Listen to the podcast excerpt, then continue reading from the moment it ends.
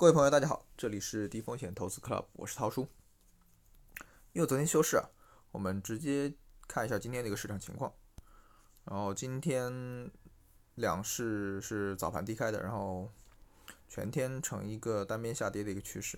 那两市的成交量一共是八千零七十亿，那较上一个交易日是差不多的。然后截至收盘呢，上证指数跌了百分之零点九六，深圳成指。跌了百分之二点七，创业板指跌了百分之四点零九。呃，北上资金呢，今天全天是一个持续流入的一个状态，全天净流入三十七个亿。那，今天我们可以看得到，上午市场还是一个挣扎，然后处于震荡的一个情况。那下午直接一泻千里，那基本上是一个二次探底的一个行情。但是呢，嗯，我们也可以看，如果有做呃欧美股市的朋友，也可以看到欧美股市基本上是屡创新高。那我们大爷也不知道是为啥，是不是因为被今天北京的沙尘暴给迷了眼，找不着北了？要是他找得着北，今天可能就奔着上边去了。嗯，我今天呢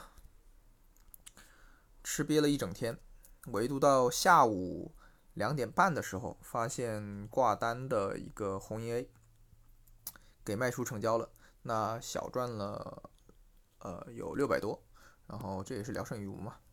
然后红银 A 这货本来我是想收手不盘它了，可是没经得住群友的一个诱诱惑怂恿，然后我就拿利润再申购了一个拖拉机。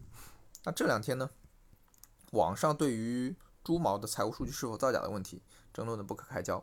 那去年我自己也准备入手猪毛，然后我朋友制止了我。那个时候我也没多想。那既然业内的朋友分析了有这这个企业有一定的问题，那我避开就是了。我不选这家股票，这家公司的股票，我选其他的。那这次呢，因为呃一篇那个墓园会是惊雷嘛，那所引发的唇枪舌战，我也挺感兴趣的。不过今天市场已经给出了反馈，那。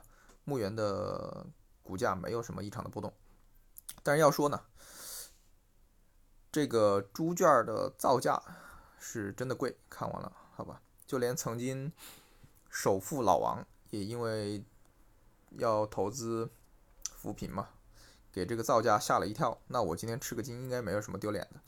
那市场里面呢，经常出现这种质疑上市公司的声音，也挺好的。那比如说几年前，因为一篇那个疫苗之王，那加速了长春生物的一个退市。那当然，资本也不是，资本也不会是傻子，不会因为你的一篇报道就用脚来投票。那比如去年有一篇报道引述了《自然》杂志的子刊中的一篇《自然综述肾脏病学》，那将这个矛头直指键盘生物，但是键盘生物立马回公告，呃，怒怼了回来。那到现在，建凡生物也活挺好的，不是吗？那有市场上有这些质疑的声音，对我们来说也挺好的，帮我们做的筛查，何乐而不为呢？啊，实在是觉得没有道理、没有逻辑的，我们就全当段子听了，还得一乐，好吧？